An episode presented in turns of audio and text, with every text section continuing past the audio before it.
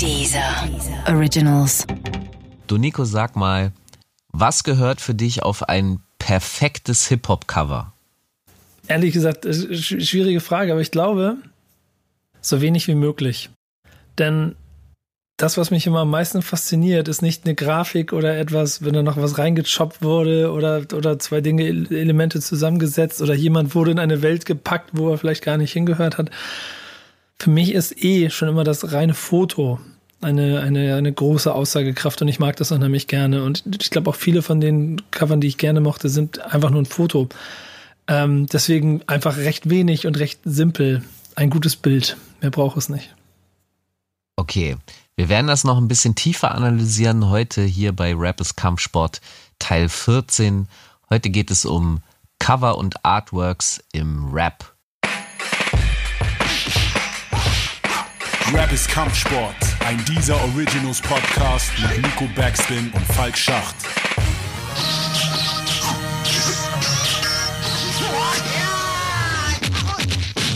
Jo Nico, bevor wir äh, das Ganze jetzt noch ein bisschen vertiefen, was zum Beispiel auf so ein Foto gehört oder was ich zum Beispiel auch interessant daran finde, ist, ein Foto hat ja immer noch den Nimbus der absoluten Authentizität. Ne? Damit, damit äh, rückt es auch diesen Realness-Anspruch so in den Vordergrund. Und das, was man auf Hip-Hop-Covern sieht, da geht es ja oft auch darum, zu versuchen, diese Realness darzustellen oder wiederum zu inszenieren. Also der, der, der Gag an sich eigentlich. Aber bevor wir das machen, würde ich gerne ein bisschen mit dir darüber sprechen, was so für dich Cover sind, die so hängen geblieben sind, dass du, dass du sagst, okay, das sind die besten Hip-Hop-Cover, die ich kenne. Ja, ich glaube, wenn es wahrscheinlich um das beste und, und, und, und für mich äh, prägendste Hip-Hop-Cover geht, und dann ist es wirklich auch äh, hängen geblieben, weil es hing ziemlich viele Jahre bei mir äh, zu Hause an der okay. Wand. Ähm, äh, und das war das ganz simpel, das ähm, Black Album von Jay-Z. Weißt du? Wow, ja, das passt ja auch. Äh, also das kann man, das Schöne ist, dass du es überall hinhängen kannst, weil es immer passt in ja. schwarz. Und es passt halt auch zu mir, ehrlich Weiß. gesagt. Und ich, irgendwie habe ich mich dann auch, ich meine, das ist weit davor gewesen, aber über die Zeit automatisch dahin entwickelt. Ich trage ja auch im Prinzip nur noch schwarz. Und ich trage auch nur noch schwarze Kappen, ja genau, All Black Everything und nur noch schwarze Kappe. Und das ist ja die Silhouette, wo er so die Kappe so festhält, zack, so sich auch so quasi so leicht, leicht heidet ist und so. Äh, sehr ästhetisch. Alter, da kommt mir gerade, erinnerst du dich noch an diesen Werbespot, wo er innerhalb von, ich glaube, 30 Sekunden seine Cover-Diskografie durchmacht? Krass. Es gab nee. so einen Werbespot, wo er in Real Time äh, von einem, also es sieht so aus, von einem Set zum nächsten geht und halt diese Cover alle äh, rekreiert, die seine Cover waren. Und ähm, äh, das ist einer der nicesten Werbespots, die ich je gesehen habe. Nein? Na, ich bin gerade, okay, ich, ich, ich, also bestimmt habe ich ihn gesehen. Das war mir gerade nicht so ein Begriff, aber das ist ähm, der Rhapsody-Commercial scheinbar, ne? Ja, ist schon ein bisschen älter und es, es ist so geil, wie er halt. Ach krass, ja, wie, wie, ich ne? sehe das gerade, wie er in dem, in, wie er das langläuft. Ja, das, Alter, krass, dass du das jetzt nochmal rausholst. Ey, das hast du gerade getriggert mit der, mit deiner Hand am Kopf, mit dem, wegen dem, wegen der Kappe und so. Und dann habe ich so, ja, Digga, ich erinnere mich daran, wie er diese, durch diese Werbespots durchläuft.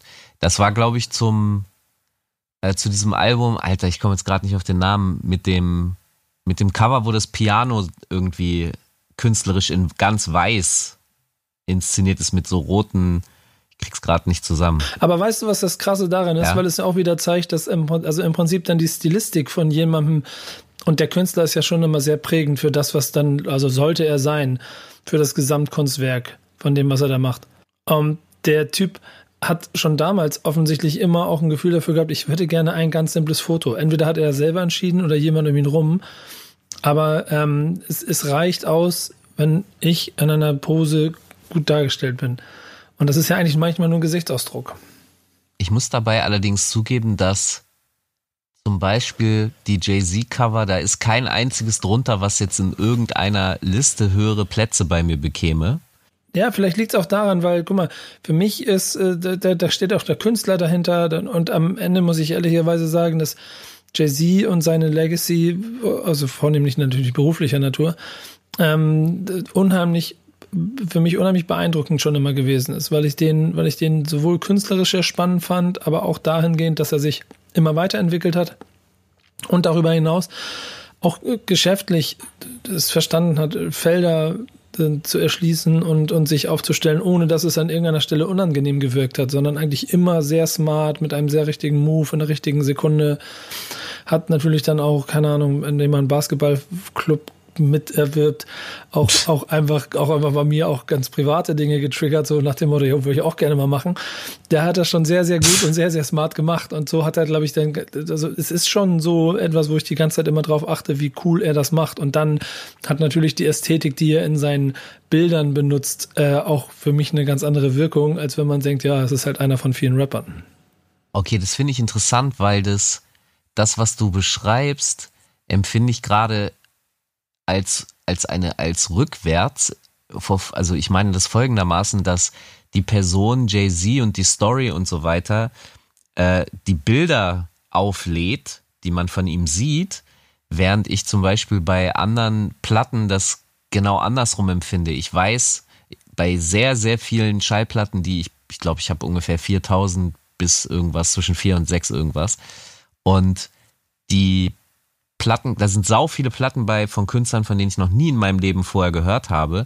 Und da ist es genau andersrum. Das Cover hat die Musik vorher, bevor ich sie hören konnte und so schon angekündigt aufgeladen und von manchen Künstlern habe ich tatsächlich auch nur das Cover äh, als, als Image im Kopf und weißt du, nichts anderes.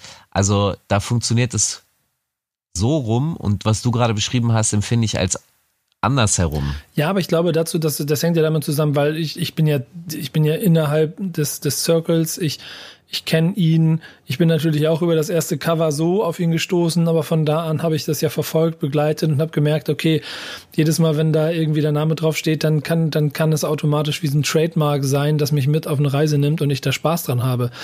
Ähm, aber natürlich sollte es andersrum genauso sein und genau diesen Effekt habe ich in meiner, in meinem Leben ja auch immer gehabt. Keine Ahnung. Ice Cube the Predator habe ich unter anderem auch wegen dem Cover gekauft, weil ich. Ge geflasht davon war, weil einfach die ganze Ästhetik Ästhetik mir gezeigt hat, okay, das ist cool.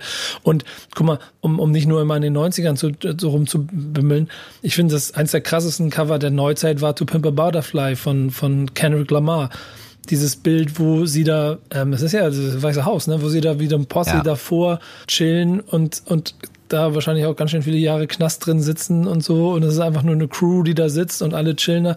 Das ist, hat so eine krasse Wucht und Macht. Es ist wieder ein Foto. Es ist wieder nur ganz simpel eine Kameraeinstellung im Prinzip und gib ihm. Ja, genau. Und du musstest halt nur alle Extras, wie heißt es nochmal auf Deutsch? Komparsen. Ja äh, musstest du irgendwie platzieren und eine Genehmigung. Ah, Hat ein bisschen gedauert, aber. Das ist klar. Ach komm, kurz rum, Jungs, stellt euch kurz hier hin, wir machen das eine Foto. Ähm, so sind ja leider wahrscheinlich auch ziemlich oft ziemlich viele Deutschrap-Cover in der Vergangenheit entstanden, die dann es auch auf die Fail-Listen geschafft haben.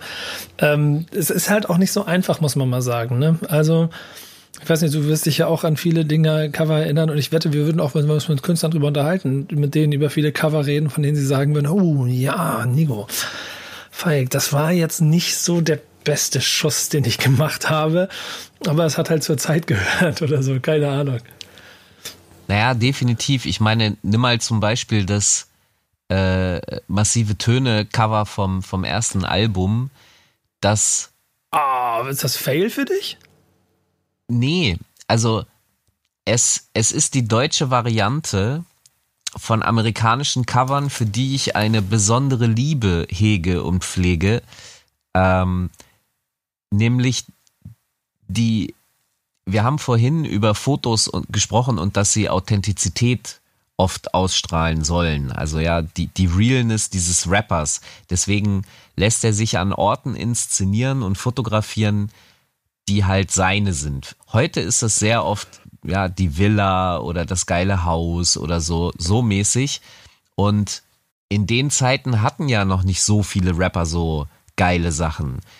Da fing es schon ein bisschen an mit, mit der Puff Daddy Jiggy Attitüde oder so, aber die Cover, die ich wirklich feier, sind die ganz richtig roughen. Also zum Beispiel, ich komme gleich zurück zu massiven Tönen, aber zum Beispiel äh, musste ich mir letztens nochmal das Cover von Step in the Arena von Gangster angucken. Und da fotografieren die sicher auf so einer Treppe und im Hintergrund sind so Bahngleise. Und ich, ich also Bahngleise sind sowieso schon, finde ich, voll geil, weil das halt diese Linien sind, die zum Horizont gehen. Ja, das, also rein aus einer ästhetischen Sicht her finde ich sowas schon attraktiv und ich mag diese Dinge und ich habe dann mir das Foto nochmal genauer angeguckt. Ich erkläre dir auch gleich nochmal, warum und was ich vermute, was da so ein bisschen dahinter steckt bei mir.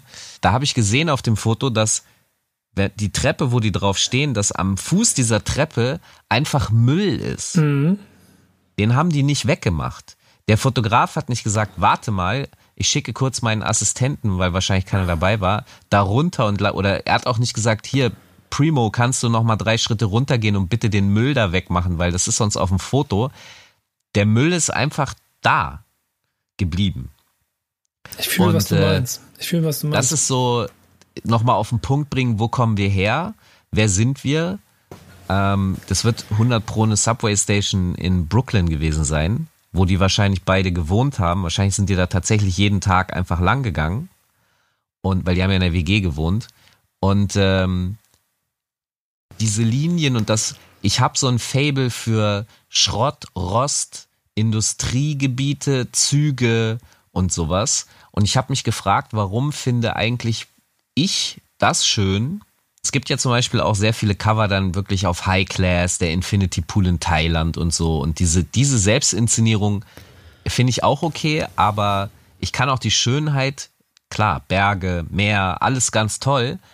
Aber ich habe irgendwie doch immer noch den stärkeren Fable zu diesem Schmutz und ich habe mich da halt, als ich dieses Gangster-Cover angeguckt äh, habe, habe ich mich gefragt, warum habe ich das eigentlich? Und ich befürchte, dass ich eine leicht traurige Antwort habe, weil ich komme halt aus dem Viertel, aus dem Stadtteil, aus einer Familie, die sich den Infinity Pool in Thailand so nicht leisten kann und konnte, sondern ich komme halt aus einer Drecksumgebung.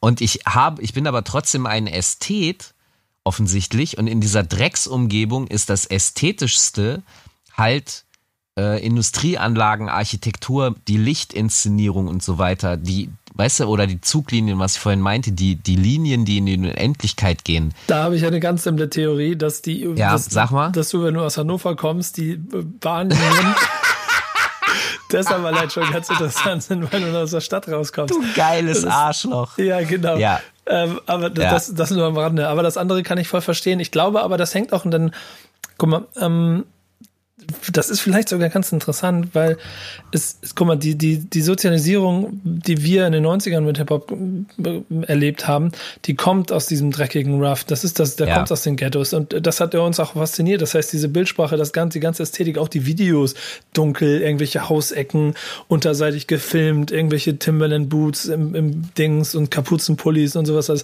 das, das liebe ich ja ganz genauso. Und das, wenn du aber damit dann gar nicht groß wirst, sondern ähm, deine Sozialisierung Digitalisierung halt nur noch die Superstars sind, die du, wenn du 2018 anfängst, dich mit Deutschrap zu beschäftigen, dann geht es ja nur darum, dass du, dass das möglichst shiny ist, was du alles machst. Und über die Jahre ist das ja auch immer passiert. Und man muss ja auch an der einen Stelle immer sagen, dass nur weil jemand viel Geld hat, heißt es ja nicht automatisch, dass er auch ein Ästhetikgefühl hat. Das heißt, da sind ja dadurch, dass man viel Geld hatte, nicht automatisch auch immer coolere Covers entstanden. So, ich kann mich an so ein Tiger-Cover erinnern von 2000 13, glaube ich, oder so, wo einfach ein Tiger neben ihm chillt und du dem ganzen Bild ansiehst, so, ey, nein. Alles nein. So. Oder auch ganz ehrlicherweise auch Sammy Deluxe, äh, das ASD-Cover zum Beispiel zu, zu, zu, zu ähm, Sneak Preview. Auch, nee. Das, das, das, das, gehört alles in so Zeiten und das ist gute Musik, aber du merkst den Jungs an, dass es da zu viele Elemente der, der, des, des, also, wie soll ich das sagen, dass das Zeitgeschehen zu sehr zugegriffen hat aufs Cover und weniger es geschafft wurde, was Zeitloses zu schaffen.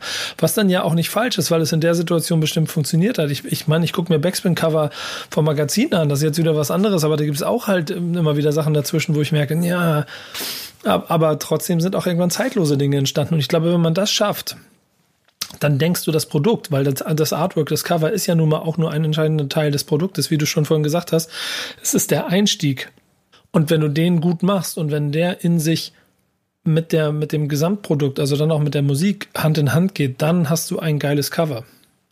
Also das, das Interessante ist ja auch, dass du über diese Cover Dinge lernst, dass du, es, es geht auch darum, sich gegenseitig zu erkennen und das war in den 80ern und auch in den 90ern zum Beispiel ein sehr wichtiger Punkt, weil du, weil, weil es so wenige Hip-Hop-Anhänger gab, dass es wichtig war, dass man sich gegenseitig erkennt. Also hast du bestimmte äh, ikonenhafte Dinge gehabt, die du als Dresscode oder auch als Bildsprache, die sich entwickelt hat, wiedererkannt hast. Also ich erinnere mich halt daran, dass ich als junger Mann, nee, als junger, als Kind äh, ins Kaufhaus gegangen bin und ich, ich wusste ja nicht, wer, wie heißen diese Rapper und so, ja. Äh, also habe ich einfach nur im CD-Regal mir die Cover angeguckt und habe über den Dresscode dann gecheckt, okay, das müsste Hip-Hop sein und habe es mir dann angehört und wenn es geil war, habe ich es mit nach Hause genommen. Und ähm, das das ist halt eine, ich habe, als ich mich ein bisschen auseinandergesetzt habe mit der Historie der Cover, habe ich festgestellt, dass das sogar der Ursprungssinn der Erfindung des Covers ist. Also jemand hat sich das in den Anfang der 40er Jahre ausgedacht, äh, weil bis dahin alle Cover einer Plattenfirma gleich aussahen. Und wenn du jetzt äh, dir, sagen wir mal, 10, 20, 30 von einer Plattenfirma gekauft hast, dann wüsstest du nicht, was was ist. Du, also es hatte die Funktion, dir die Suche zu erleichtern und diese Funktion kann es bis heute ja auch genauso haben, weil ich, ich erkenne jede Platte einfach nur an, an der Seitenfalz, an der Farbe, kann ich die schon erkennen. Und ähm, was dann wiederum aber daraus wurde, finde ich ja auch hochspannend. Es ist also, es ist eigentlich erstmal ein Marketing-Tool für die Plattenfirma, es funktioniert. Äh, der Star übernimmt dann aber ja irgendwann auch dieses Cover als künstlerischen Ausdruck. Da kommen dann halt Fotografen, Grafiker und so weiter mit rein und ich meine, Hip-Hop hat ja nicht umsonst dieses grafische Element des Graffiti. Das heißt, da gibt es äh, Spielflächen, auf denen sich dein Homie oder wenn du viele Graffiti-Writer sind ja irgendwann auch Rapper geworden, die sich da ausspielen können und betätigen können und das ist für mich wiederum, also ein gutes Cover kann dir, kann dein Produkt so wahnsinnig aufwerten und andersrum. Zum Beispiel, was ich zugeben muss, was mich immer stark abgeschreckt hat, waren die Pen and Pixel Cover, für die ich heute einen, einen Softspot habe. Heute liebe ich die. Damals habe ich die anders geliebt. Da, damals habe ich die gesehen und habe mich lustig darüber gemacht. Wie kacke kann man eigentlich Cover gestalten und warum und wieso eigentlich gefühlt jeder aus dem Süden hat so ein Pen- und Pixel-Cover. Und heute gibt es dann, dann diese Listen, die, die hässlichsten Pen- und Pixel-Cover. Erklär mal, was ein Pen- und Pixel-Cover ist. Pen- und Pixel-Cover sind, es ist eine Firma, über die gibt es auch eine Doku, die richtig geil ist. Äh, das ist eine Firma, die äh, Photoshop für sich entdeckt hat, Anfang der 90er.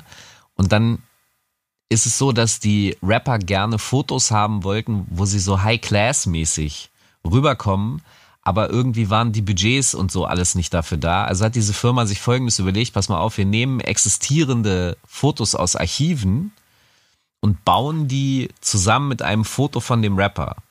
Gib mir mal irgendein Billo-Foto von dir, ich schneide dich aus dem Foto aus und um dich herum mache ich ein fettes Auto, da mache ich äh, halbnackte Frauen, da mache ich Goldketten und, und das dann so ganz schlecht zusammengeschoben, äh, in, in schlechten Farben übersättigt und dann hast du halt eine wahnsinnige Künstlichkeit und das Krasse ist, dass damit äh, sehr viel der Bildsprache vorweggenommen wird, die wir in den letzten Jahren auf Internet-Ebene gesehen haben. Also es ist eigentlich auf gewisse Art und Weise lächerlich, aber es ist auch cool. Und dieses, diese, diese Firma ist irgendwann zur Südstaaten Nummer eins Firma für gefühlt alle Hip-Hop-Cover, die existierten, geworden, weil einfach jeder von Florida bis Texas äh, da ihr Zeug halt abgeholt hat. Und irgendwann ist diese Firma dann pleite gegangen. No Limit Records, da war, glaube ich, gefühlt jedes, jedes Cover so. Ey, trust me, ich, ich kann dir, es, es gibt tausende Pen- und Pixel-Cover, weil wirklich auch kleine Labels das Bedürfnis hatten, du brauchtest dann so ein Cover. Das hat sich zur Bildsprache des Südstaaten-Raps entwickelt. Und wenn du so ein Cover gemacht hast, wusste sofort jeder, okay, das ist nicht New York-Rap, diese zusammengeschobenen Dinger, die kommen halt aus dieser Pen and Pixel Firma. Wie gesagt, ich kann jedem nur die, die Doku empfehlen, weil das hoch faszinierend ist. Ich glaube, der eine von Pen and Pixel ist heute Feuerwehrmann in, ich krieg die Stadt gerade nicht rein, aber äh, weil die Firma, das hat irgendwann nicht mehr funktioniert äh, auf finanzieller Ebene. Ja. Aber total geil. Geile Geschichte, vor allen Dingen, weil du hast ja eben auch schon gesagt, das war eine klare Abgrenzung zu dem, was in New York passiert ist. Und das ist rein visuell entstanden. So. Voll. Und aber auch, und das ist wiederum, was ich auch sehr spannend finde, weil wir hatten vorhin schon über die Schönheit des Hässlichen gesprochen und, und warum ich, warum ich so, ein, so eine tiefe Verbundenheit zu diesem, zu diesen hässlich, eigentlich ja hässlichen Umfeldern habe. Das hat natürlich auch was mit dem ökonomischen Hintergrund zu tun. Und was zum Beispiel, was mich abgeschreckt hat, früher war auch so, wenn du, du konntest halt sofort erkennen, ob da ein Profifotograf dran war oder halt die Schwester des Nachbarn. ja, irgendwo auf dem Hinterhof, weil da hat dann nichts gestimmt. Von Belichtung über Bildausschnitt und, und so weiter und so fort. Und an diesen sozusagen billigen Covern konntest du halt schon sehen, okay, das ist schlechter recorded. Das sind von der Technik her wahrscheinlich schlechtere Rapper. Deswegen haben sie keinen Deal. Und mhm. bei den mhm. anderen Rappern war Budget vorhanden. Deswegen haben, ist es immer noch im Ghetto fotografiert, aber der Typ konnte die Kamera und den Bildausschnitt und Winkel und so. Und ich habe, also früher hat mich das Billigcover öfter abgeschreckt, weil ich ja auch ne, von Soundästhetik und bla bla aber äh, ich muss sagen, dass ich auch hier in den letzten Jahren eine wahre Liebe dafür empfunden habe, weil das halt auch hier ist es wieder die, die Schönheit des Hässlichen. Das ist so ein bisschen wie die, in den letzten Jahren ist diese Ästhetik auf Fotografien sehr hip. Die, ich nenne das 70er Jahre Partykeller-Fotos. Das sind diese mit Blitz gemachten Fotos, die eigentlich als hässlich empfunden werden. Und heute ist das Stilmittel für Modefotografie und so, weil du dich halt absetzen kannst von dieser ganz professionellen. Im Grunde ist es auch hier wieder, das ist professionell hässliche Fotografie. Das ist dann eine Kunst, ja. bewusst hässlich zu sein. Ja, es, es, ist, es ist tatsächlich die Kunst, schön hässlich zu sein oder hässlich schön, je nachdem. Und genau äh, auf erschreckende Weise bringt das für mich eigentlich Hip-Hop auf den Punkt. Hip-Hop ist die Schönheit in, in, im Hässlichen. Ey, das ist die Rose, die aus dem Beton wächst, wie Tupac. Ja. Weißt du, das Gedicht von oder für Tupac. Das ist so, ja, stimmt. Wir haben die Essenz gefunden. Das war's mit Rebels Kampfsport. Ähm, wir stellen die Serie an dieser Stelle ein. Wir müssen nie wieder drüber reden. Wir haben es herausgefunden, es funktioniert. Ähm, du hast vorhin über Graffiti-Artists gesprochen, die Rapper werden. Kannst du dich noch an diese äh, Graffiti-Cover erinnern und wie bist du damit so umgegangen? Ich, ich habe ich hab direkt an äh, The Real Deal von der Lange gedacht, wo ehrlicherweise schöne Grüße ähm, ich das Cover krasser fand als den Rapper dahinter. Ähm, aber die Ästhetik des Covers halt automatisch dazu geführt hat, dass ich voll getriggert war und sofort ran wollte und es haben wollte und auch irgendwie es automatisch höherwertiger war als vieles, was ich vorher oder was ich drumherum gesehen habe, weil es einfach, es war so stimmig. Weißt du, Siehst du, und da sind wir wieder bei den massiven, da, da kriege ich jetzt die Kurve, weil das hatte ich schon wieder vergessen, aber jetzt kommt es zurück, weil das für mich, guck mal, the real deal, wir haben vorhin schon darüber gesprochen, dass sie den Müll nicht wegräumen, das ist für mich in all seiner Gestelltheit und dass sich jemand kreativ was überlegt hat, ist das ein Ausdruck von Realness. Und die massiven Töne haben Safe. sich halt in ihrem Studio fotografiert mit diesen hässlichen Teppichen. Und ich, das Ding ist, ich, ich kenne ja selber mein Studio, wie das ausgesehen hat damals. Das war halt genau dasselbe. Du hast dir den Teppich von der Rest in Peace verstorbenen Oma aus der Wohnung geholt und hast die halt in deinem Studio an die Wand gehängt. Du hattest diesen, ich, wenn ich dieses Cover sehe, dann rieche ich, wie dieses Studio riecht. Die Wärme dieser Sampler, die da abgegeben wird, weil die sich aufheizen. Du hast kein Fenster. In, wahrscheinlich ist es in irgendeinem Bunker sogar aufgenommen, weil da die Studios billig waren. Ähm, dann stehen die da halt und das ist straight up, wie ich mir 90er Deutschrap vorstelle. Und das ist natürlich to eine total andere Welt als das, was du heute siehst, äh, wenn du Farid Bang im Studio siehst und, und so weiter und so fort. Das ist ja, heute ist das schick illuminiert, das ist geil, äh, geil gemacht, slick. Kanye West wird es wahrscheinlich sogar gut finden. Und, und das ist halt die, die heutige Realness, das repräsentiert den heutigen Zeitgeist. Und so kann man über die Cover tatsächlich auch ablesen, über die Bildsprache, wie und was vorherrschende Thematiken und, und Narrative und was will man überhaupt zum Ausdruck bringen. Da ging es viel um Realness. Heute geht es sehr viel um teilweise Fake it till you make it. Ist ja so ein bisschen, ja, dass du halt die Dinge holst, die du eigentlich noch nicht hast. Ziel ist es da irgendwann mal hinzukommen. Und früher war halt so, wo, wo komme ich her? Oder wo bin ich jetzt? Dazu haben ja auch die ähm, Babyfotos ge ge gehört, ne? Die ja Mega. Wie, wie findest du das eigentlich, die, die inflationäre Nutzung von Kindercovern? Oh, also Kinderfotos. So inflationär finde ich das gar nicht. Ich finde es aber, also es ist schon interessant, dass alle Großen, also ich meine, Nirvana, Nirvana hat es auf ihre Art und Weise gemacht, dann fängt Nas irgendwann an mit sich selber auf dem, auf dem Cover äh, auf, auf Ready to Die ist ein Biggie Smalls als Baby, wenn er das dann auch wirklich ist. Zumindest ist da ein Baby dieser Art. Nee, ist er nicht. Nee, genau, ist er nicht. Stimmt, stimmt. Ja, die Geschichte ist auch, das ist ein anderes Kind, ne?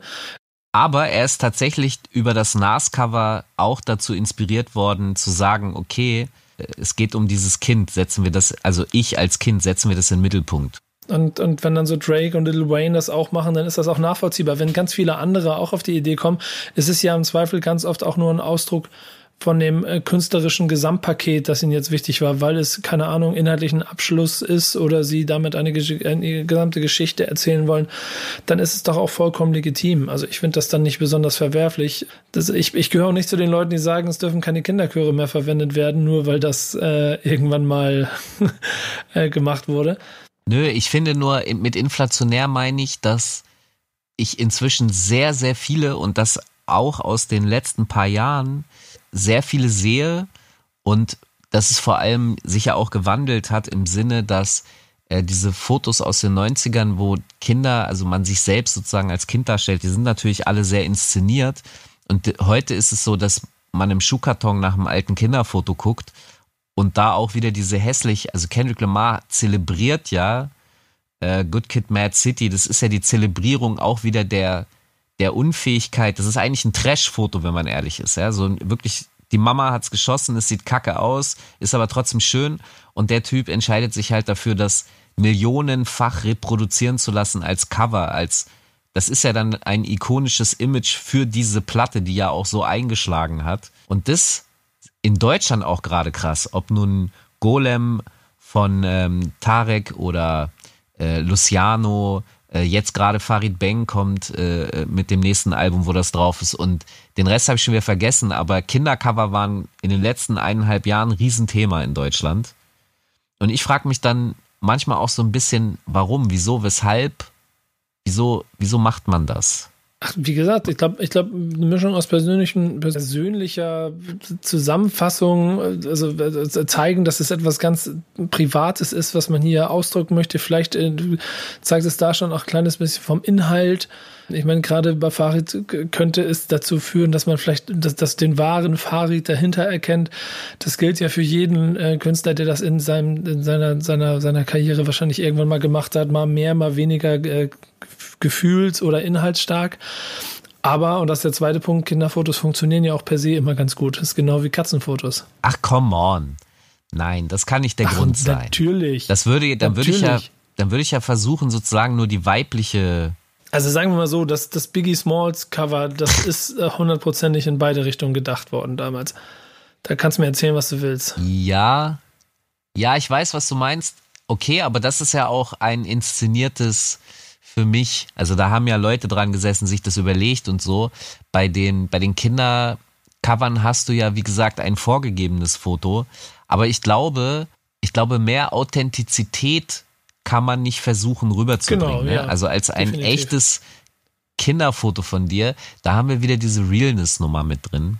Mich würde noch mal eine andere Sache interessieren. Wir haben vorhin über das Jay-Z-Ding gesprochen und so, und das hat ja auch was mit der Nichtfarbe, schwarz habe ich gelernt, ist eine Nichtfarbe, mhm. wie weiß, aber egal.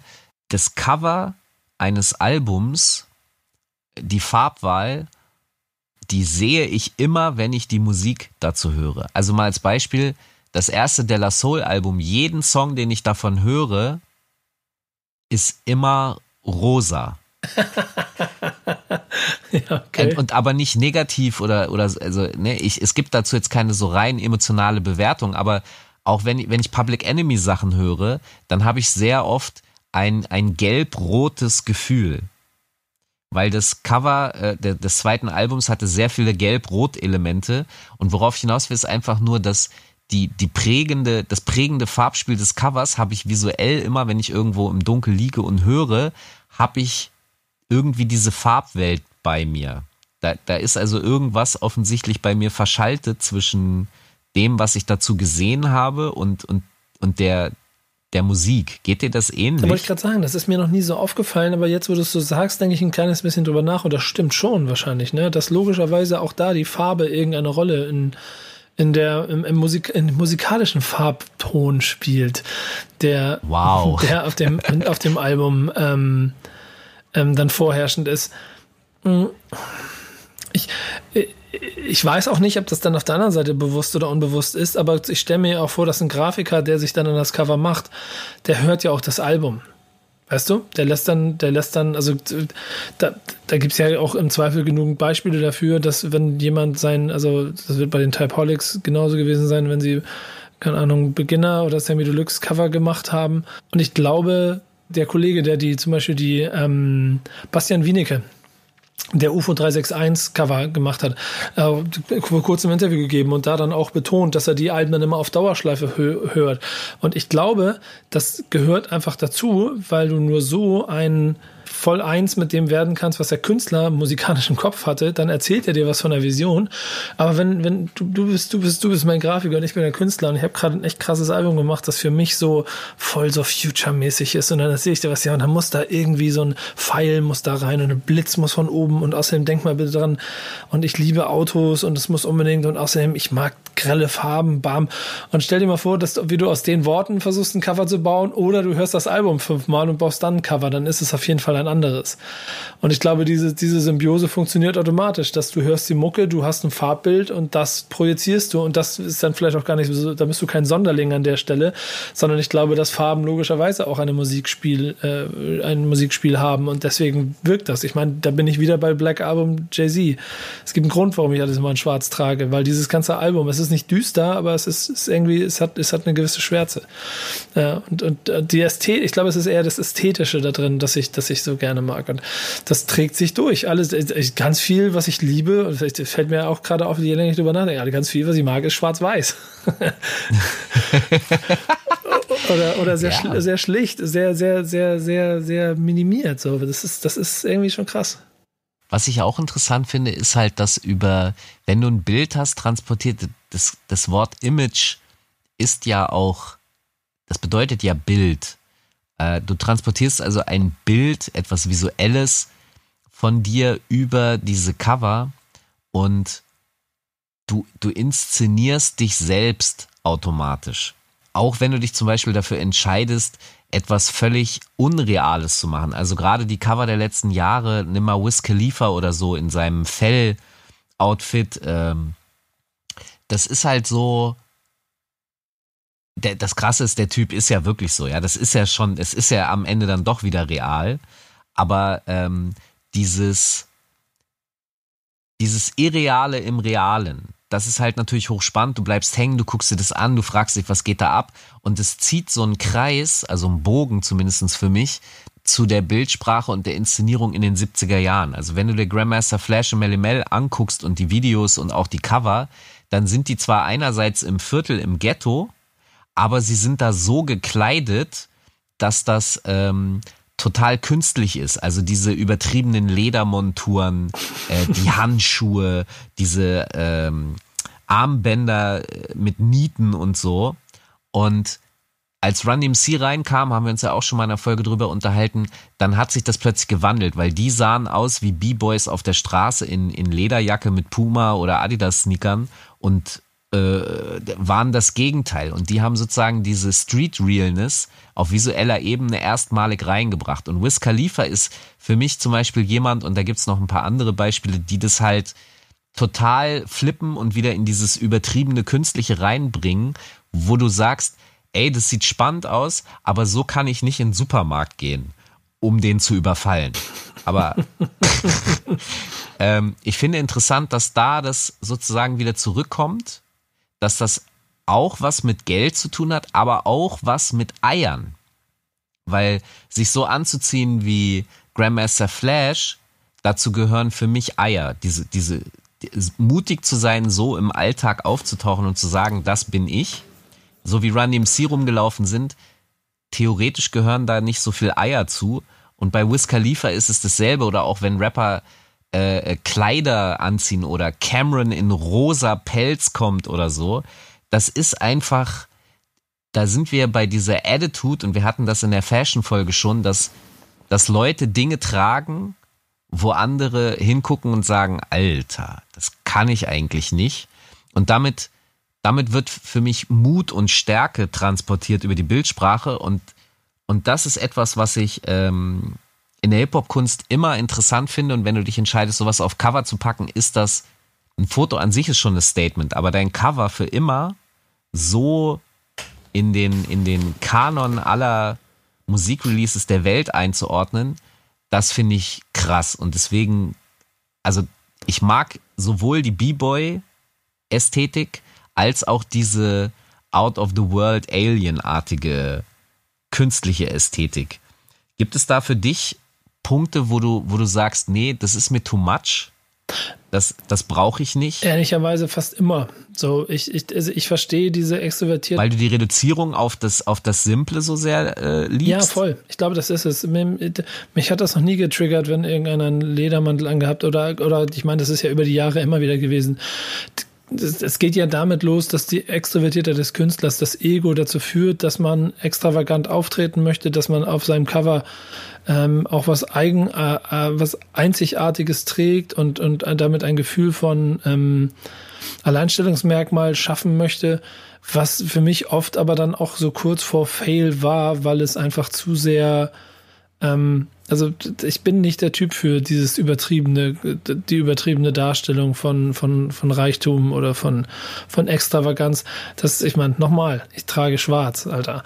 Ich, ich bin nicht, ich bin nicht der, nicht der Empfänger dafür. Aber muss ich ja im Zweifel auch gar nicht sein. So, ich, ich, ich, ich kann aber eine volle, ähm, also dieses volle Durchdrehen, eine, eine volle Extravaganz im Cover komplett nachvollziehen in der Situation. Ich meine, keine Ahnung, ähm, wenn du willst, dann haust halt ein Delfin aufs Cover. Warum ist die nächste Frage, die ich mir stelle.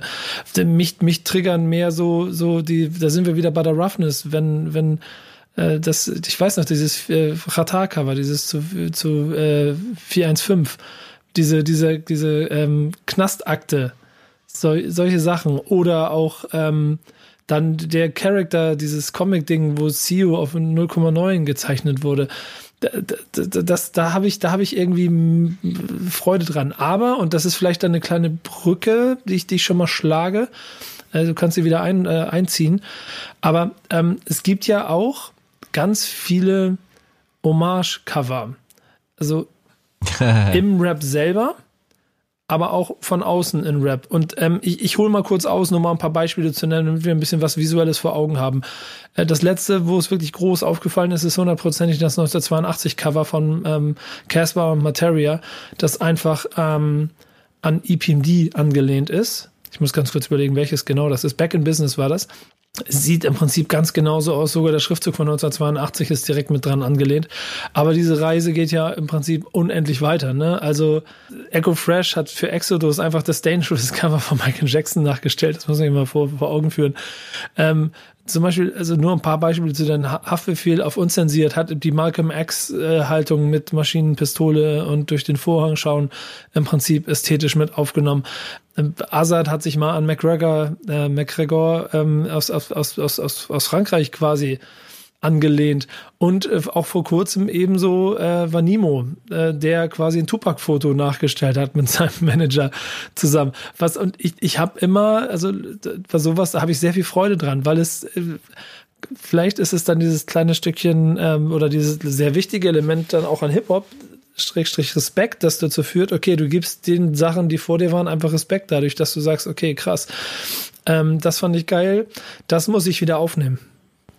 Aber ich, es, es ist nicht nur Respekt für mich, sondern man stellt sich ja auch damit in eine Linie, also in eine Historie. Man sagt damit, okay, äh, wenn Nemo sich als Tupac fotografieren lässt im Auto kurz bevor Tupac erschossen wurde, also das letzte äh, irgendwie Lebendfoto von Tupac, dann, dann samplet der ja zum einen das Bild, er stellt sich in eine Linie, er, er sagt, ich weiß, was damals passiert ist und wenn du das auch weißt, dann weißt du auch, was ich dir sage, wenn ich mich als Tupac inszeniere. Das wirft natürlich Tonnen und Massen von Fragen, Bedeutungsebenen und so weiter auf. Und genau das ist für mich, was gute Hip-Hop-Musik, gute Kunst im Generellen eigentlich ausmacht, nämlich mir einen Katalog an Geschichten, Winkelzügen, Metaebenen und so zu liefern, mit denen ich mich als Kunstinteressierter äh, intensiv auseinandersetzen kann. Als deswegen bin ich auch Journalist, um die Leute darüber auszufragen, ob das, was ich darin sehen kann, auch von ihnen gewollt ist, dass ich das sehe, äh, ob das alles so stimmig ist oder ob es äh, äh ob es zum Beispiel Spaß ist oder ob sie etwas kritisieren wollen oder sonst irgendwas. Und ich verstehe, dass das natürlich für den normalen Konsumenten nicht weiter bedeutend ist. Der sieht das Bild und da sitzt halt Nimo in einem Auto, fertig. Und das reicht auch weil ähm, es eine andere Funktion und Bedeutung für, für die anderen hat. Aber für, für mich ist das so, wow, geil, da hat sich jemand was überlegt. Äh, und das ist, das ist, ey, ganz ehrlich, eigentlich ist es ein Spiel. Und ich spiele das gerne mit und habe Spaß daran. Und äh, ja, die, ich glaube, die Mehrheit hat nicht so einen großen Spaß, aber das Interessante ist ja, dass trotzdem Cover eine, eine Funktion übernehmen können, die auch bei dem Rest funktioniert. Also es geht um dieses äh, Ikonenhafte. Das, die Ikone ist ja äh, mit einer der Gründe, warum sich die christlichen Kirchen auch abgespalten haben von den östlichen Kirchen. Ja, in den östlichen Kirchen wird halt die Ikone, also die bildhafte Darstellung von äh, Jesus Christus und so weiter wird sehr stark verehrt und die westlichen Kirchen, der Katholizismus hat gesagt, ey, ist too much, geht so nicht. Und daher kommt dieses Wort Ikone so mäßig und das Ikonenhaft ist halt, es brennt sich ein, es sind diese Images, die du dein Leben lang eigentlich nicht mehr vergisst und ich habe den Faden jetzt verloren. ja, pass mal auf, ich, ich rette dich kurz, weil ich nämlich, weil du das beschrieben hast rund um das Nemo-Cover. Ähm, da ist so eine, das, das stimmt, da ist so eine zweifache, e, also so ein doppelt, e, doppelter Boden, nenne ich es mal mit drin, der ja. ganz interessant ist, denn auf der einen Seite ist es ein sehr cooles Cover, es, es hat eine gewisse Ästhetik und damit etwas Zeitloses, was dazu führt, dass die die Leute denken, ey, Nemo, krass, cool, cooler Schuh, das sieht ja richtig gut aus, was du da gemacht hast, gefällt mir, tolles Bild. Und dann ist die Geschichte für sie beendet. Und auf der gleichen Seite kriegen sie auch Leute, kriegst du jemanden wie uns auch damit, weil wir sagen, okay, krass, du nimmst das Tupac-Bild, wir kennen das, wir kennen die Geschichte, wir sind jetzt ziemlich beeindruckt von dem, was du dir da überlegt hast und können dir Respekt dafür geben. Das heißt, er, er, er sorgt ja quasi auf beiden Seiten dafür, dass irgendwie ähm, die die, die, die, die, also die Leute was davon bekommen und, und gewinnen. Verstehst du, wie ich meine? Genau, und ich habe jetzt den Faden dann auch wieder, weil das ist genau das, was ich meine, dass ähm, wir nehmen zwar mehr damit, weil wir gerne dieses Spiel spielen, aber der normale Bürger auch, nämlich diese ikonenhafte Verehrung, die ich angesprochen habe, ähm, die kann man nämlich heute darüber beobachten, dass du in diversen Läden von H&M über ich glaube, Zara gibt's gar nicht mehr, aber äh, ich bin auch so selten in der Innenstadt, als, als ob ich das wüsste. Aber alle diese Läden, wo du halt Fast Fashion nennt man das ja, kaufen kannst, da kriegst du halt ein Iron Maiden T-Shirt, äh, Aerosmith, äh, The Ramones. Du bekommst aber auch Will Smith, äh, Fat Boys habe ich schon gesehen, Run DMC natürlich sowieso, ja. Und das sind ja alles äh, Sachen, weil ich, ich spreche solche Leute, ich mache es inzwischen nicht mehr, aber ich habe das mal eine Zeit lang gemacht, dass ich gefragt habe, okay, was ist dein Lieblings äh, Run DMC Album? Was ist dein Lieblings äh, äh, Aerosmith Album? Und dann haben die Leute mal gesagt, was? Ja, hier, du trägst das Cover sozusagen auf deinem T-Shirt. Ist das dein Lieblingsalbum so oder bist du das? rumgelaufen, Alter. So bist du rumgelaufen, hast Leute danach gefragt? Ja, weil mich das interessiert hat. Damals kam das, damals war das noch ganz fresh, dass du diese ikonenhaften äh, Marken, Cover, Images hattest, dass die lizenziert wurden. Ich habe dann damals tatsächlich auch ein bisschen recherchiert und das hängt halt damit zusammen, also zum Beispiel Run DMC äh, und Aerosmith, die beiden waren für mich absolute Vorreiter und die wurden lizenziert, diese Marken von Christian Audigier. Das ist der Typ, der äh, diverse Klamottenmarken gegründet hat, unter anderem auch Ed Hardy. Und der hat halt so eine Linie gehabt, wo der sich dieses Cover äh, oder die Logos oder so lizenziert hat, in Massen billig produziert hat und dann konntest du die ja überall kaufen. Und dementsprechend Ach, krass, haben. das hat der verbrochen. Okay, interessant. Ja, nicht alleine, aber er, er steckt hinter zumindestens diese Aerosmith und Run DMC äh, Sachen, die ich gesehen habe. Ähm, Run DMC hat das ja an diverse Firmen auch rauslizenziert. Äh, genauso wie die Ramones und so. Ähm, und das Ding ist halt, diese Cover, das geht ja auch weiter. Du hast ja auch Velvet Underground, die Banane, äh, äh, Rolling Stone, Sticky Fingers und so. Das sind ja alles absolute legendäre Cover, die bis heute von vielen hochgehalten werden. Und plötzlich läuft halt jeder in der Innenstadt mit sowas herum und weiß aber gar nicht, worum es geht. Und trotzdem funktioniert es. Es gibt die, die schon wissen, was Sticky Fingers ist oder wer die Ramones sind und das tragen mit Absicht. Aber dann ist es in so einem in so einer Masse, die das trotzdem attraktiv finden kann.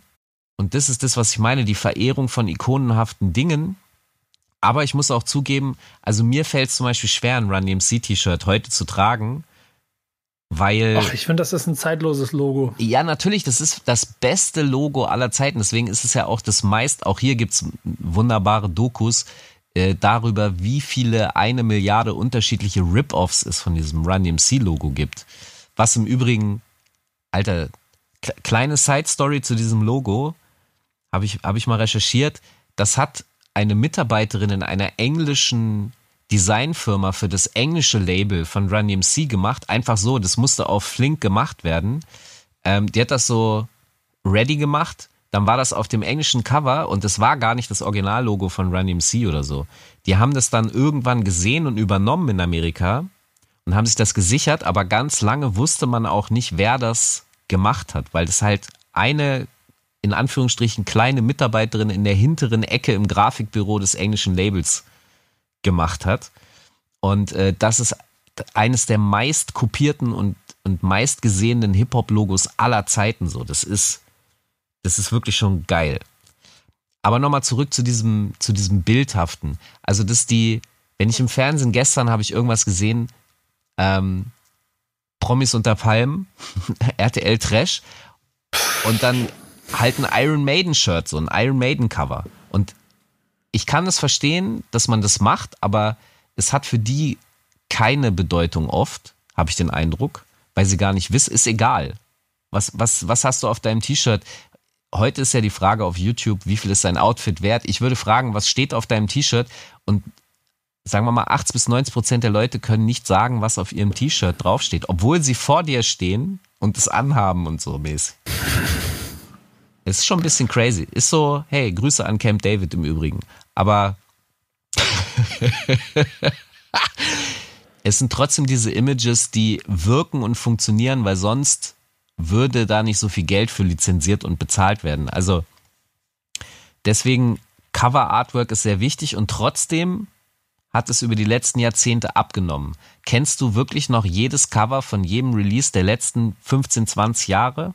Nee, absolut nicht, weil ich glaube, die allein die Tatsache, dass das Single-Cover in äh, also, oder zwei Sätze dazu. A, dass die Cover immer kleiner werden in der, Nutzer, ja. in der Nutzerbedienbarkeit und B, dass die ähm, Single-Cover sich in so Masse, dadurch, dass es ganz viele Streaming-Singles gibt, auch so, so, so doppeln, dreifachen, das macht es für mich halt immer schwieriger, da wirklich einen epischen Griff zuzukriegen. Natürlich kriege ich dann die großen Alben mit und versuche da auch immer noch ein Auge mehr drauf zu werfen. Ich, ich weiß aber nicht, ob auch die heutige Generation noch so eine Ästhetik dafür verspürt. So, ich glaube, die, das Boxensystem selber hat noch mal ein bisschen dazu geführt, dass äh, also diese, diese, diese Hip-Hop-Boxen quasi mit der CD und, und, und Gimmick-Kram da drin, dass da auch noch mal wieder ein gewisses Design-Massaker stattgefunden hat, dass man da ästhetisch Dinge machen wollte, die besonders aussehen und das äh, den, den Release mit unterfüttern. Aber irgendwie habe ich schon das Gefühl, dass das Cover selber so über die Jahre immer mehr an Bedeutung verliert. So was persönlich sehr schade ist, aber glaube ich auch einfach ein bisschen dem Konsumverhalten geschuldet ist. Auf jeden Fall. Äh, ich merke das ja selber, wenn ich, ich muss gerade ein Logo entwickeln für ein Projekt, an dem ich neu arbeite und bin da wieder mal mit äh, konfrontiert, dass das, was ich visuell interessant finde, in der heutigen Zeit etwas schwieriger funktioniert weil du eben alle, die Ausspielflächen alle sehr viel kleiner geworden sind und du musst halt sozusagen über so ein Thumbnail schon alles transportieren und die Detailverliebtheit und Frickeligkeit, das geht größentechnisch nicht. Also du hast einfach einen Verlust und dadurch verändert sich die Kunst, muss sich dem Ausspielweg zwangsläufig anpassen. Das hatten wir, das siehst du ja auch in der Verkürzung der Songs, dass die Künstler sagen, okay, ich mache nur noch zwei Minuten Tracks, weil auf Spotify und anderen Streaming-Plattformen wie Deezer und Apple, iTunes und so weiter, muss halt schneller zum nächsten Track ge, ge, gesprungen werden können, weil ich will dann, dann kriege ich ja wieder neues Geld. Und genau dasselbe hast du bei den 45 Singles. Das ist der Grund, warum äh, das, die Länge vor dreieinhalb Minuten war, weil das ist genau die eine Seite von so einer Single und das ist dann die Radio-Version. Weil wer, wer bestimmt sonst, wie lang ein Lied ist? So. Die, die technischen und physikalischen, also früher physikalischen, heute technischen Ausspielflächen und Wege, das ist auf jeden Fall extrem faszinierend. Und was ich auch spannend finde, ist, dass trotzdem, weil wir haben jetzt auch schon über Cover gesprochen, die schon im Digitalzeitalter entstanden sind, so wie To Pimp a Butterfly, mhm. trotzdem schafft es, dieses Image ist so um die Welt, dass wir es als das Cover dieses Releases im Kopf haben. Ja, aber das hängt ja damit zusammen, dass ähm, neben Streaming ja auch Vinyl immer einen immer größeren Hype bekommt. Und wenn, der, wenn ein Rapper der Meinung ist, sein Produkt ist so hochwertig, dass er sich auch den Anspruch selber stellt, ich möchte auch Vinyls davon machen, dann legt er auch wieder sehr viel Wert ins Cover und dann hat das auch heute, glaube ich, noch eine ganz andere Wertung ähm, als es vielleicht in der Zwischenphase vielleicht wieder auf CDs hatte, inklusive der ästhetischen Auswüchse, über die wir vorhin schon gesprochen haben. Ich habe ich hab auf der Ugly Cover Seite eben noch mal ein bisschen durchgeguckt, was es da so gegeben hat. Da waren schon harte Sachen dabei. Und das würdest du heute alles nicht, also sagen wir so, die Herangehensweise an dein Release mit dem Cover, das du so, so Photoshop-mäßig zusammenbastelst, ist jetzt nichts, von dem du dann sagen würdest, ja, und davon mache ich jetzt ein Vinyl, weil für die Sammler möchte ich gerne ein Produkt machen. Ähm, aber das passiert ja heute schon. So, und ich glaube, dann greift auch wieder die Ästhetik des Covers, dass es sie immer wieder geben wird, ähm, die dann auf, wie viel Inches sind das? Ähm, 30 mal 30 Zentimeter, ähm, die Bilder halt noch anders und, und auch wertiger wirken. Weißt du, wie ich meine? Ich habe über die letzten 20 Jahre ein auf gewisse Art und Weise einen, einen, einen viel stärkeren Durchlauf an Musik, die ich aber nicht mit Bildern verbinden kann. Das heißt, ich, ich meine folgendes, ich bin immer noch nach wie vor, ich brauche MP3s. Streaming ist absolut äh, so Freizeitnutzungsding, aber wenn ich eine Radiosendung produziere oder wenn ich auflegen gehe oder so, ich brauche MP3s. Also habe ich natürlich einen Ordner auf meinem Rechner mit Tonnen von MP3s und das sieht natürlich alles gleich aus, weil du eine riesige Textwüste, schwarz-weiß, fertig. Es sieht aus wie ein, wie ein PDF. So. Und äh, dadurch habe ich keine Bildinformationen individueller Natur verknüpft mit diesen MP3-Files. Und wenn du jetzt losgehst und auflegst und Schallplatten sind ja für Disc-Jockeys, klar, für den normalen Kunden auch. Aber ich habe vorhin gesagt, dass die Plattenfirma sich äh, überlegt hat, ey, alle Platten sehen gleich aus. Das ist im Grunde das, das Äquivalent, das Analoge von meinem File-Ordner. Du kannst nichts mehr unterscheiden. Und ähm, das Cover, wenn ich früher aufgelegt habe und echte Schallplatten mitgenommen habe, dann habe ich in meinem Kopf die Bilder dazu, weil du ja durch die Plattenkiste durchge äh, äh, hier mit den Fingern durchge, scrollt bist, ja. Und dann ähm, hast du halt nach Cover das, ah ja, okay, krass, ja, krass, guck mal, das könnte dazu passen und bla bla. Und das ist heute nicht mehr so. Heute hast du, wenn du mit digitalen DJ-Systemen auflegst, hast du auch nur so eine Textwüste. Also du kannst dir das einstellen, wenn du willst, wenn die Cover damit bei sind in den Metadaten und so, ja. Aber es funktioniert nicht mehr über dieses Visuelle, sondern heute legt man sehr oft über die BPM-Zahl auf. Das heißt, du hast in deiner Liste, da steht, okay, der Song ist genauso schnell wie der. Und dadurch verändert sich auch die Art und Weise des Auflegens und auch wie, wie ich die Information in meinem Kopf abspeichere. Das heißt, tatsächlich, da ist bildtechnisch viel verloren gegangen. Oder, und das ist halt eine Frage, die mich interessieren würde, glaub, findest du, dass sich das in den Videosektor verschoben hat? Das Video erscheint mir, obwohl immer vom Tod des Musikfernsehens geredet wurde, was ja auch stimmt, aber es ist mehr die Nutzungsart. Ich habe den Eindruck, dass das Video heute so wichtig wie noch nie für einen Künstler war. Und früher hast du ja, weißt du, früher hattest du äh, aus Berlin eine Kassette, äh, mit einem Cover irgendwas und das war's. Du hattest nur diese Mucke, die Kassette, die rauschte. Und heute kann ein Rapper eigentlich ohne Video theoretisch nicht existieren. Kommt mir immer so vor. Ich gehe auf jeden Fall davon aus, dass diese visuelle Ebene in Form von Video dazu geführt hat, dass das Cover vielleicht noch eine Nebenrolle gespielt hat mitunter, weil dann mehr Budget in das Video reingesteckt wurde. Ich glaube, es geht aber immer noch so ein kleines bisschen Hand in Hand, denn du wirst ja trotzdem an irgendeinem Punkt auf das Cover stoßen. Und sei es nur, dass du das äh, dann zufällig äh, auf dem auf dem Handy, wenn du wenn du dir den Song dann aufrufst, dass du dann siehst, okay, so sieht das also aus, alles klar. Also das heißt, äh, auf der Ebene brauchst du auch noch einen Anhaltspunkt oder einen, einen, einen Kontaktpunkt zum Konsumenten, der funktioniert. Und ich glaube, da wird auch bis heute auch noch sehr viel Wert drauf gelegt, wenn du als Künstler eine gewisse Ästhetik in allem hast, was du machst, auf jeden Fall mehr. Wenn du einfach nur schnell fertig machen willst, dann machst du machst ein Foto und machst eine Zahl drauf. Dann ähm, ist es ein kleines bisschen was anderes. Aber ich glaube, dieses Zusammenspiel aus Video, Cover, ähm, dann im Zweifel sogar noch so ein sonstiges Artwork, das Design von deiner Website oder was auch immer, das Social Media äh, Banner und so weiter. Das muss man ja heute noch viel komplexer und viel kompakter betrachten, als man es vielleicht in den Ursprung ge gemacht hat, wo einfach nur das Cover quasi das, die Werbeplattform war, weil es im Plattenregal stand. Ich glaube, das macht es aber auch ungleich schwieriger und vergänglicher. Was aber daran spannend ist, ist, dass du, wir haben vorhin auch schon über die, über den Transport von Images und wo du herkommst und so gesprochen. Und das wird dir wahrscheinlich genauso gegangen sein wie mir, dass du halt auch über diese Dresscodes, über die wir vorhin gesprochen haben, dass das wichtig war, weil du dann selber, um dazuzugehören, hast du ja versucht, auch dahin zu kommen. Also die Klamotten zu bekommen. Was ist gerade eigentlich cool und was ist uncool. Das wird ja auch über sowas transportiert oder wurde sehr stark. Und ähm, das geht noch weiter, weil ich habe gerade auch davon gesprochen, dass diese äh, der analoge Pfeilordner auf meinem Rechner war halt das Shellac-Plattenregal mit allen gleich aussehenden äh, äh, Covern, bis der Typ sich da überlegt hat, lass uns die mal individualisieren. Das gibt's auch an anderer Ebene, nämlich zum Beispiel auf Covern hast du ja auch Credits.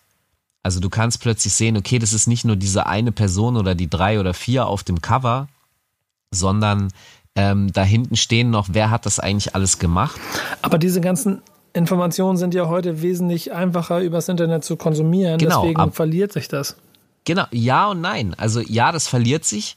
Du weißt heute viel weniger, also es ist heute auch viel schwieriger herauszufinden, wer hat an so etwas mitgearbeitet. Es ist äh, in Teilen tatsächlich unterdokumentiert, aber früher waren das wichtige Hinweise wie eine Form von analogen Internet auf der Rückseite äh, der Plattencover, weil ich zum Beispiel aus den Grußlisten, sowas habe ich hauptsächlich auch nur auf Hip-Hop-Platten gesehen, dass andere Crews gegrüßt wurden. Und darüber habe ich dann plötzlich Namen gelesen und so.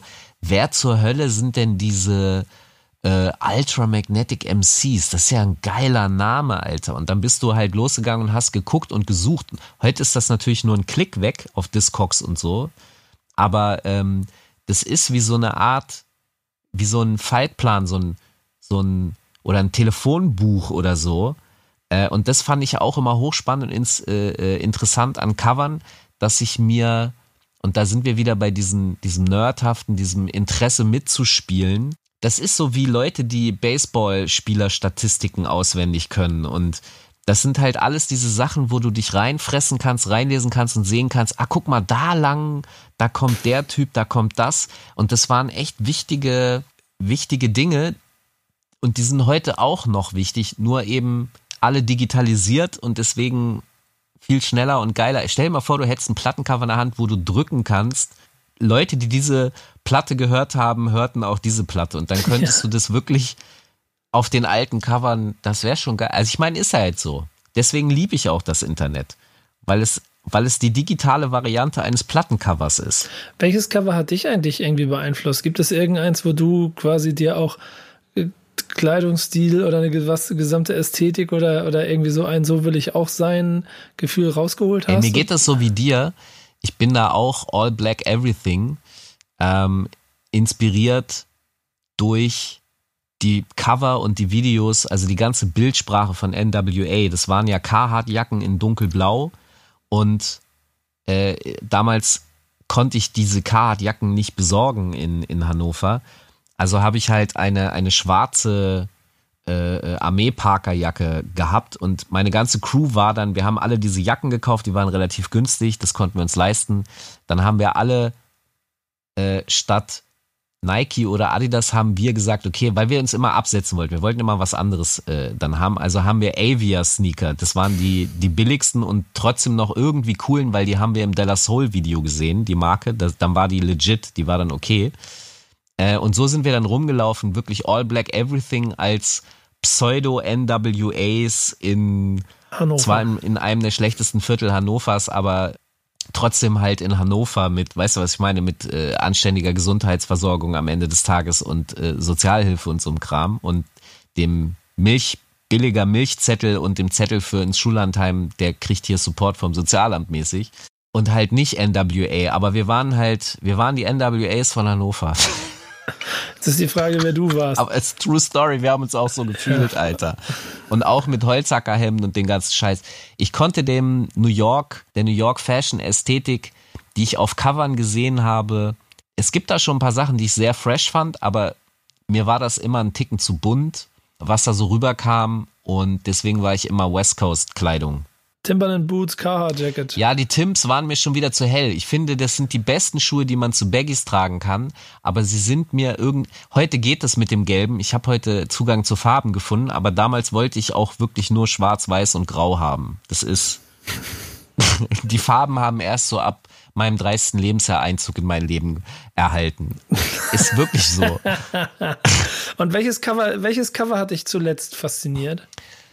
Ähm, sehr schwer, weil ich zugeben muss, dass sie auf gewisse Art und Weise, ich mag das eigentlich nicht sagen, aber sie sind wertloser geworden in dem Sinne, dass ja, sie in meinem leider, Alltagsgebrauch ja. nicht so viel stattfinden. Was ich, ich habe wirklich diesen Pfeilordner immer auf Bildebene, wenn man, ich habe immer irgendwelche MP3-Buchstaben und so. Das ist halt echt schade, aber To Pimp a Butterfly ist natürlich ein krasses Cover.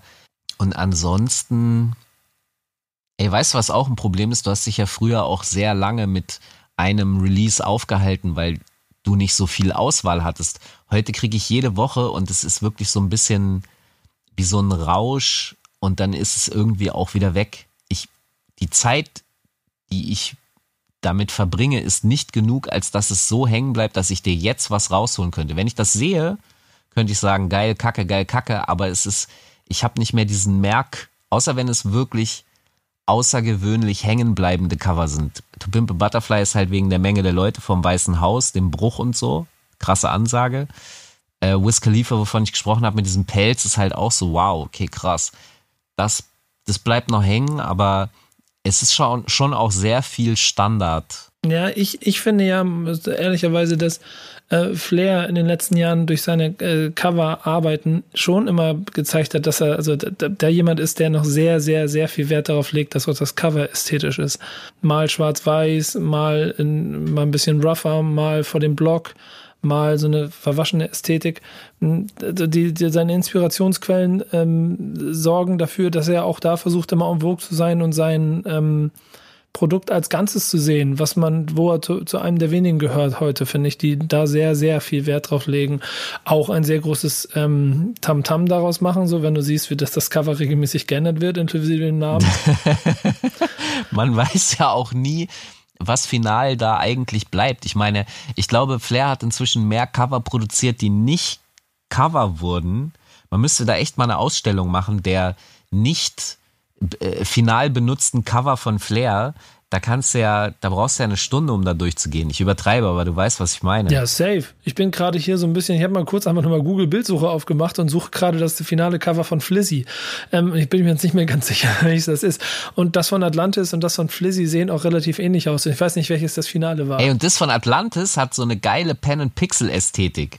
Auch so zusammengeschoben, aber du weißt, das 12.000 Euro Shoot ist ja, das gewesen. genau, genau. Also ich, ich finde, das ist schon jemanden, bei dem man, wovon man immer den Hut ziehen muss, dass er das besonders gut macht. Und ähm, ich finde, es gab young, lange Jahre auch immer, also, oder ich beschreibe es mal so, du merkst es bestimmten mh, hm, Grafikern an, wie sie, wie sie, also für mich ganz persönlich eine gewisse Zeit prägen. Wir haben vorhin schon so ein paar Cover gesagt, so was Adobe Kit über Jahre äh, für Straßenrap zusammengebaut hat, fand ich, ähm, hat immer in sich unheimlich stimmig gewirkt. So selbst bis hin zu JBG-Covern, die wahrscheinlich, wenn er sie nicht gemacht hätte, mir, mir nicht gefallen hätten äh, eine gewisse Ästhetik hatten, aber vor allen Dingen auch so das Hinterhofjargon-Foto von, vom, oder das Cover von, von Hinterhofjargon von Schädel und Abdi, finde ich bis heute ist ein sehr, sehr schönes. Aber auch genauso Typeholics ähm, die, die ja vor kurzem mit dem DJ, DJ Star Wars Album, was kaum einer mitkriegen wird, aber der letzte seiner Art nochmal wieder gezeigt haben, wie ästhetisch cool du auch einfach einen alten graubärtigen Mann äh, aussehen und wirken lassen kannst, aber mich auch schon mit dem Design von den Eimsbusch Tapes damals so getriggert haben, dass ich das alles geil fand. Oder diese ganzen Eimsbusch Vinyls und so, weißt du, Füchse. Also diese, das, das, das, das, man merkt schon an, dass es gibt an bestimmten Stellen einfach geile Typen, die geile Sachen machen, so und ähm, die dann auch stilbildend sind. Ich meine, aus der gleichen Schmiede kommt ja dann auch irgendwo die die Masimoto-Ästhetik der der der Cover und und her und das, das, du merkst, dass da Leute zusammenkommen, dass Künstler Bock hat, viel Wert und damit auch viel Budget mit in, bis in sein Artwork zu legen. Und wenn du das bereit bist, dann kriegst du auch ein noch stimmigeres Gesamtwerk. Das ist eine Sache, die ich auch hochspannend finde, ähm, die, die verantwortlich ist. Also Cover, das ist auch dafür mitverantwortlich, dass es so etwas wie Künstlerlogos gibt. Also das Bedürfnis, äh, ein Identifikation, ein wiederkehrendes Identifikationsmerkmal zu haben, äh, du hast vorhin von Public Enemy äh, gesprochen und dem, dem Fadenkreuz und so. Ähm, das wird eine eigene Folge fallen. Da reden wir in einer eigenen Folge drüber. Führe es nicht zu weit aus. Das, äh, nee, nee, warte, ich will nur darauf hinaus, also dass man überhaupt Logos entwickeln ja, musste. Ja, okay. Da waren ja auch, das ist ja sozusagen plattencovermäßig notwendig. Du hast auch oft zum Beispiel, das ist mir äh, vorletzte Woche ist mir das aufgefallen, als ich mir ein paar Cover aus den 90ern angeguckt habe, dass es eigentlich schlechte, hässliche Fotos waren, die aber über grafische Elemente auf dem Cover plötzlich dann doch eine Freshness bekommen. Also das Logo ist sowieso schon geil, dann auch die Art und Weise, welche Schrift benutzt wurde. Und äh, als ich selber mal Cover gestalten musste, habe ich dann mich damit auseinandergesetzt und habe so bemerkt, dass Dinge, die ich sehr, sehr geil finde und die bei mir verhaftet sind als bestimmte ähm, Bildsprachen, also zum Beispiel vom Def Jam Records, habe ich festgestellt, dass deren Schrift ist Helvetica. Das ist die durchschnittlichste aller Schriften, aber ich liebe sie extrem, weil es für mich die Schrift ist der Liner Notes, die ich als Jugendlicher gelesen habe. Und diese Form der Buchstaben hat sich offensichtlich in mein, auch in mein visuelles Gedächtnis reingebrannt. Und was ja auch interessant ist, wir haben immer nur über die Außencover gesprochen, aber es gibt ja noch eine Innenhülle. Und auch diese wurde irgendwann benutzt und entdeckt, erstmal für Werbung und so. Das hat bei mir wieder Sachen getriggert, weil ich Bilder von Covern gesehen habe, von Platten, die ich unbedingt haben wollte, aber nicht bekommen konnte, die Fantasien in mir sozusagen erweckt haben. Und du hast dann aber zum Beispiel wie bei Della Soul, das Innencover des ersten Albums, haben die plötzlich als Cover, äh, Quatsch, als äh, Comic gestaltet.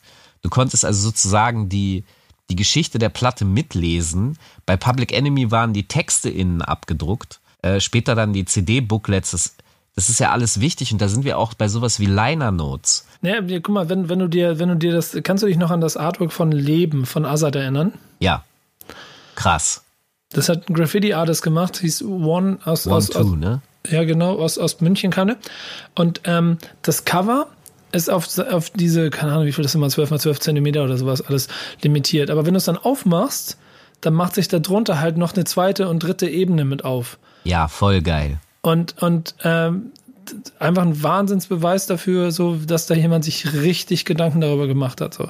Du siehst etwas und du kannst, also das ist ja auch dadurch, dass es so gezeichnet ist, auch so viele kleine Feinheiten entdecken, kannst ganz viel auf die Suche gehen, was ja auch eine Sache von Covern immer war. Nicht nur die Texte und nicht nur die, nicht nur die, die Credits hinten auf der Rückseite, sondern auch im Bild selber hättest du theoretisch immer oft die Möglichkeit, sehr viel zu suchen und sehr viel zu finden.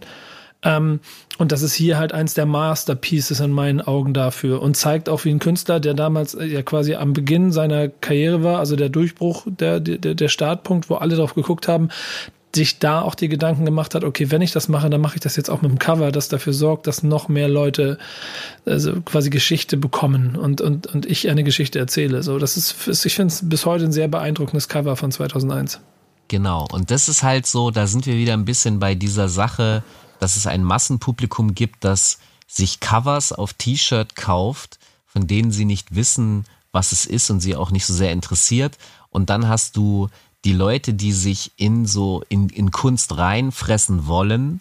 Und da hast du diese Ebene, dass, wir haben vorhin über die Wirtschaftlichkeit gesprochen, dass oft nicht genügend Budget da war, um zum Beispiel das Innencover bedrucken zu lassen oder Liner Notes.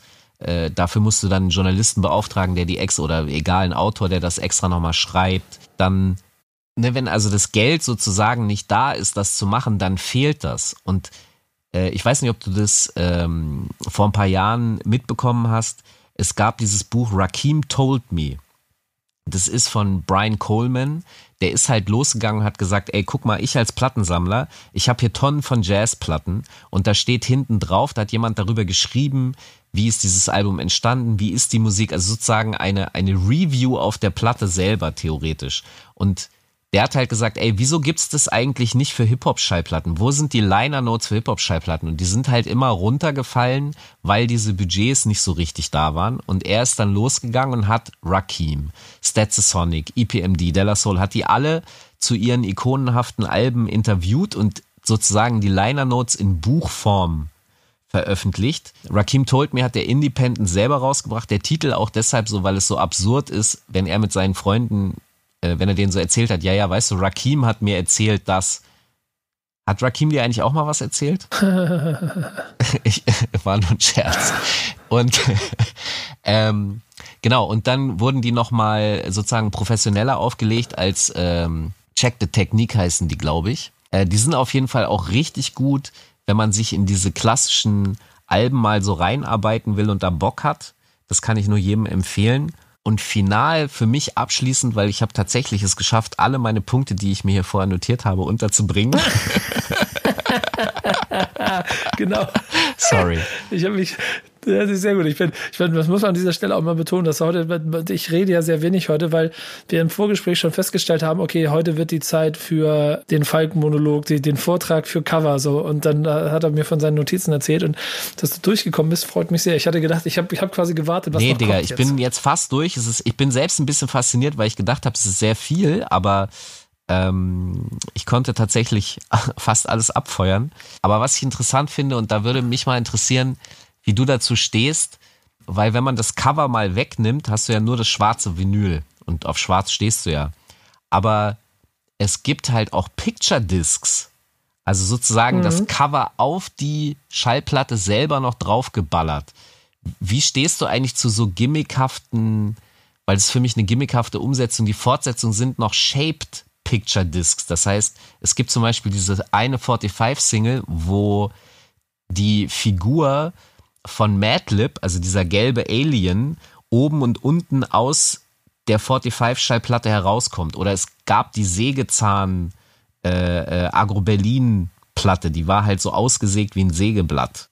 Ich, ich finde sowas gut, weil es am Ende dann dem Produkt Platte damit auch noch mehr Wert gibt und ich ja heute auch immer noch Platten kaufe, sie aber nicht abspiele, sondern im Prinzip nur sammle und mich dann aber sehr darüber freue, wenn ich auch so Sondereditionen kriege, wie eine giftgrüne, ich glaube, das war eine Masimoto-Platte ja. oder irgendwie sowas. So, also, wenn da irgendwie Wert drauf gelegt wird, finde ich es gerade in der heutigen Zeit unheimlich wichtig, weil es dann zeigt, dass da Leute sich dieser Ästhetik annehmen, Cover mit mehr, also dem Cover mehr Beachtung zu schenken als die, keine Ahnung, dreimal drei Zentimeter, die es heute auf dem Handy-Display vielleicht noch hat.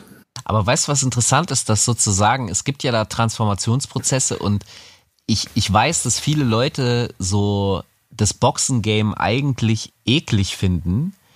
Ich habe aber den Eindruck, dass das Boxen-Game so eine Art Fortsetzung von genau so etwas ist. Ich nämlich, also die, die, die Blutampulle von Massiv in der Box ist für mich nicht so weit weg von dem Sägeblatt von Agro Berlin als Schallplatte, weil es ist ein spielerisch, da sind wir wieder bei dem Spiel. Kunst ist für mich eigentlich, ey, ey, Künstler sind für mich nicht erwachsen gewordene Menschen, die es geschafft haben, für immer zu spielen.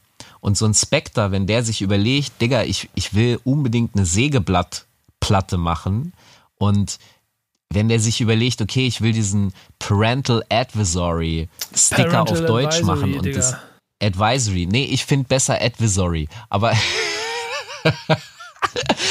ja, wenn der sich das überlegt, das zu machen, dann finde ich das sehr fresh, weil das, du spielst mit Kunst, du spielst mit der Kunst anderer und das, ey, Sampling ist nichts anderes. Es ist diese ganze Kultur, es ist, don't hate the player, hate the game. Es ist ein Spieler, es ist Spiel. Ja, aber eine letzte Frage, Falk, bevor wir hier die Tür zu machen. Ja. Gibt es ein Cover, auf dem du drauf bist? Äh. Uh, wow. Äh. Also, ja, der geschriebene Name, aber das zählt nicht. Du willst jetzt tatsächlich in Bildform, ne? Ja. Ähm, ich, boah, ich glaube, nein. Vielleicht irgend, äh, nee, nee, ich glaube nicht. Nee. Du? Ja. Du Arschloch. Du hast nur darauf gewartet, dass ich zurückfrage, du kleiner. Nee, so. ich es auch so erzählt. Und Auf ich, was ich, denn? Ich, ich enthülle es nicht. Ich möchte den Hörern die Möglichkeit Alter. geben. Ich habe dieses Cover hier mit in dieser Sendung erwähnt. Auf das ist nicht mein eigenes, logischerweise. Es ist ein Künstler, der äh, wow. äh, mich mit auf seinem Cover verewigt hat. Habe ich heute hier Wow. kurz mit angeschnitten in dieser Sendung. Und ich würde sagen. Jetzt muss ich ja dicken gehen, oder was? Ja, und ihr da draußen auch. Ähm, äh, ihr kriegt ein Probeabo von dieser, da lehne ich nicht mich mal ein bisschen aus dem Fenster, ich rede mal mit den Leuten. Oder aber ich lasse mir was anderes einfallen oder ein Shoutout Ey, von mir oder so. Aber ich mache auf- mit, auf wir zahlen das für Liebe. ein Jahr. Ha? Ich, ich mache mit, wenn wir zahlen das dann, ich zahle das dann mit für ein Jahr. Ja, genau. Ähm, ich mache auf jeden Fall, also ich lasse mir was einfallen mit sehr viel Liebe, wenn ihr herausfindet, auf welchem Cover ich bin. Schreibt es mir. Der Und, Erste, und das schreibt ihr mir auf, auf Instagram oder auf Twitter oder auf Facebook und ich werde dann Nico damit konfrontieren vor dem Mikrofon und dann werden wir äh, erleben, wie, wie lustig du das dann findest. Ich weiß es ja, ich finde es lustig. Es ist, es, es ist eigentlich sehr lustig. Also ich mag's. Ja, nee, dass du Geld rausrücken musst, aber Also, ja, vielleicht, vielleicht mache ich es vielleicht mach ich's ja auch mit was anderem. Ähm, mal gucken, vielleicht fällt mir noch was Schönes ein. ja. Ähm, danke, cool. Falk. Das war Danke dir. Äh, Artworks und Cover im Rap. Ähm, eine schöne Folge, wie ich finde. Und vor allem durfte ich heute mal ein bisschen mehr zuhören als reden. Das hat mir sehr gut gefallen. Nächstes Mal, nächstes mal machen wir es wieder andersrum. Dann rede ich wieder mehr. kein Problem. Macht's gut. Geil. Danke. Bis bald bei Rap ist Kampfsport. Bleibt gesund. Macht's gut.